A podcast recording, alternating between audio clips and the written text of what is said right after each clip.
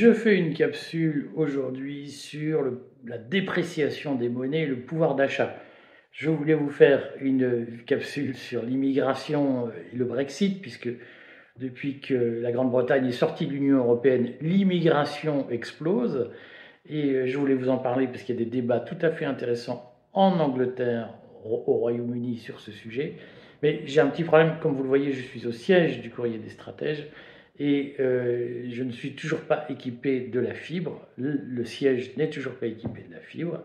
C'est la triste réalité de, la France euh, périphérique, comme on dit. Et donc, pour ne pas avoir une vidéo trop longue à produire, je vous fais 10 minutes de réponse dans la série Frexit que je continue jusqu'à la semaine prochaine.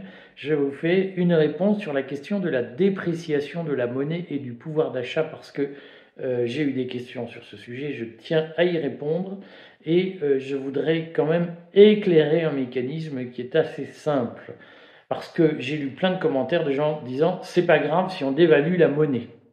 Euh, et puis c'est un problème de riche si on dévalue la monnaie. Je ne sais pas si vous avez remarqué, mais beaucoup de gens disent la France, la France, mais enfin notre France c'est nos intérêts à nous, l'intérêt des autres c'est pas notre sujet. Les riches c'est pas notre sujet. Ils ont qu'à se démerder. Hein. Et je sais pas si vous avez remarqué, mais on est toujours le riche de quelqu'un. Euh, François Hollande disait on est riche à partir de 4000 euros de salaire. Euh, donc ça commence à faire beaucoup de monde. Bref, euh, moi je pense que la France c'est une unité et c'est pas les uniquement les 22 millions de Français des couches populaires. La France c'est 68 millions de personnes et il faut s'occuper des problèmes de 68 millions de personnes. Et dans ce cadre-là, la dévaluation, elle va constituer un problème. Je vais vous expliquer pourquoi. D'abord, la notion de dévaluation est une notion qui n'a pas beaucoup de sens. Hein. Euh, pour deux raisons. C'est que euh, il y a dévaluation lorsqu'il y a cours légal de la monnaie et généralement convertibilité en métal.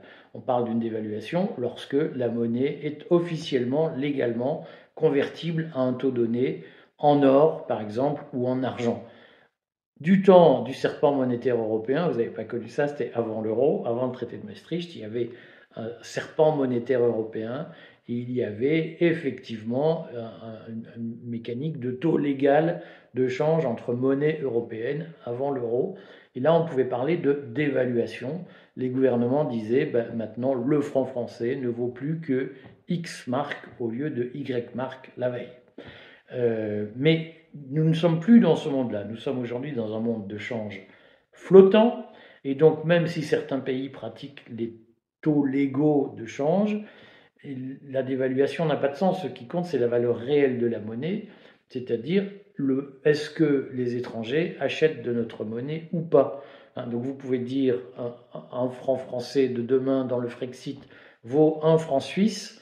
Si les Suisses considèrent que un franc suisse ne vaut pas un franc français, mais vaut 50 centimes français, et rien de plus, et donc veulent deux francs pour français pour un franc suisse, eh bien, vous ne pourrez pas les forcer à acheter le franc français à la valeur d'un franc. Si vous leur dites d'un franc suisse, si vous leur dites c'est comme ça, c'est pas autrement, ils disent ben, je n'achète pas de franc français, je ne vous prends pas de franc français. le problème, l'enjeu, c'est le change flottant, c'est-à-dire le prix du marché auquel les gens acquièrent la monnaie, et euh, ces changes flottent d'après la valeur estimée par le marché de votre monnaie. Cette valeur, elle peut reposer sur un certain nombre de, de, de, leviers, de paramètres, de critères, dont certains sont objectifs, dont d'autres sont subjectifs. Mais ce qu'il faut comprendre, c'est que même si on fait un cours légal avec des dévaluations ou des réévaluations, dans la pratique, ce qui compte, c'est le cours réel de la monnaie. Est-ce que les gens en achètent ou pas? Si les gens n'en achètent plus, votre monnaie se déprécie parce qu'elle vaut de moins en moins d'argent. Alors, effectivement, si votre vie quotidienne est faite uniquement d'achats de produits qui sont fabriqués dans votre pays, que la monnaie s'apprécie ou se déprécie, ce n'est pas votre sujet. Euh, ça, vous le comprenez intuitivement. Supposons que vous ayez un salaire de 2000 euros. Vous voyez bien qu'avec 2000 euros, vous, à Carcassonne, ou à Brive-la-Gaillarde, vous vivez mieux qu'avec 2000 euros à Paris. Ça veut dire quoi? Ça veut dire que la valeur faciale de la monnaie, elle n'a pas beaucoup d'importance Ce qui compte, c'est ce qu'elle vous permet d'acheter. Mieux vaut avoir un salaire de 2000 euros à Brive-la-Gaillarde qu'un salaire de 4000 euros à Paris, parce que les loyers sont beaucoup plus chers à Paris, parce que tous les produits sont plus chers, parce que tout est plus compliqué à Paris qu'en en province, comme on dit, se déplacer est compliqué, etc. Et donc vous coûte plus d'argent. Donc il vaut mieux, 2000, on vit mieux avec 2000 euros à Brive-la-Gaillarde qu'avec, qu'avec, qu'avec 4000 euros à Paris. Ce qui compte, c'est le pouvoir d'achat de la monnaie. Et euh, avec 2000 euros à Brive-la-Gaillarde, vous achetez beaucoup plus qu'avec 4000 euros à Paris. Ça veut dire quoi? Ça veut dire que euh, il y a un pouvoir d'achat de la monnaie. C'est-à-dire que quelle que soit la valeur faciale qu'il y a sur un billet, ce qui compte, c'est ce que vous pouvez acheter avec cette monnaie. Et vous comprenez intuitivement que lorsque la monnaie se déprécie, eh bien, vous pouvez acheter moins de marchandises qu'avant lorsque ces marchandises sont fabriquées à l'étranger. Concrètement, si vous n'achetez que des produits locaux et ne vivez que de produits locaux, que la monnaie s'apprécie ou se déprécie, c'est neutre. Mais si vous achetez un téléphone portable fabriqué en Chine et que votre monnaie se déprécie, le téléphone portable va coûter plus cher.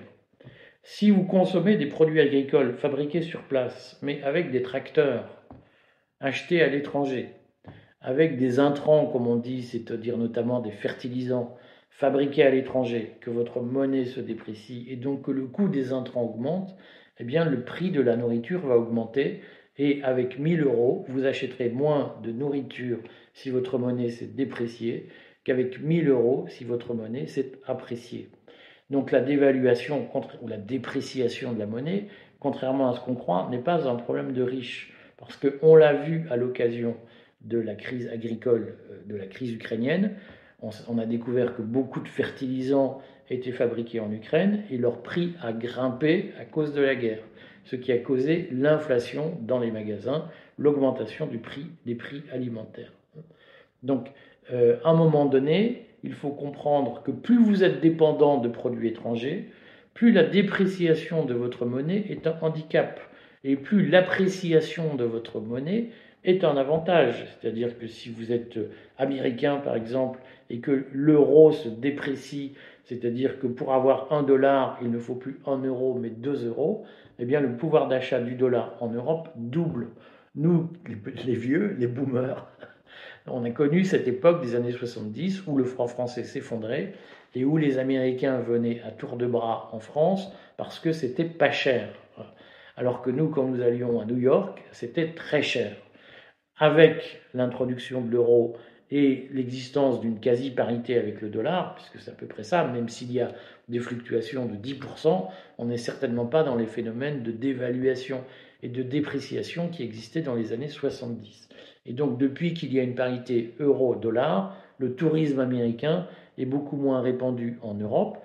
Lorsque l'euro s'est apprécié par rapport au dollar, c'est arrivé, il y a même eu une baisse du tourisme américain en Europe parce que le, dollar euh, ne valait plus grand-chose par rapport à l'euro. Et donc se déplacer en Europe, prendre une chambre d'hôtel en Europe, etc., coûtait beaucoup plus cher.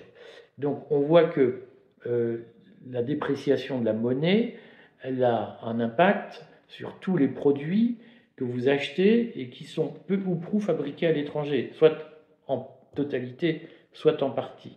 Et donc, votre pouvoir d'achat souffrira si on déprécie la monnaie. Parce qu'aujourd'hui, nous sommes en économie ouverte et euh, nous sommes très dépendants des, produits étrangers. J'ai bien entendu ce que certains me disent, on, il faut arrêter le libre-échange, il faut couper, il faut se transformer en Albanie.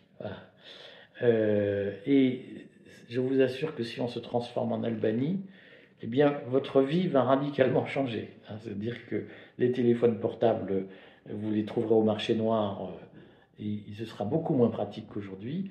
Et puis, votre niveau de vie, votre qualité de vie va beaucoup baisser.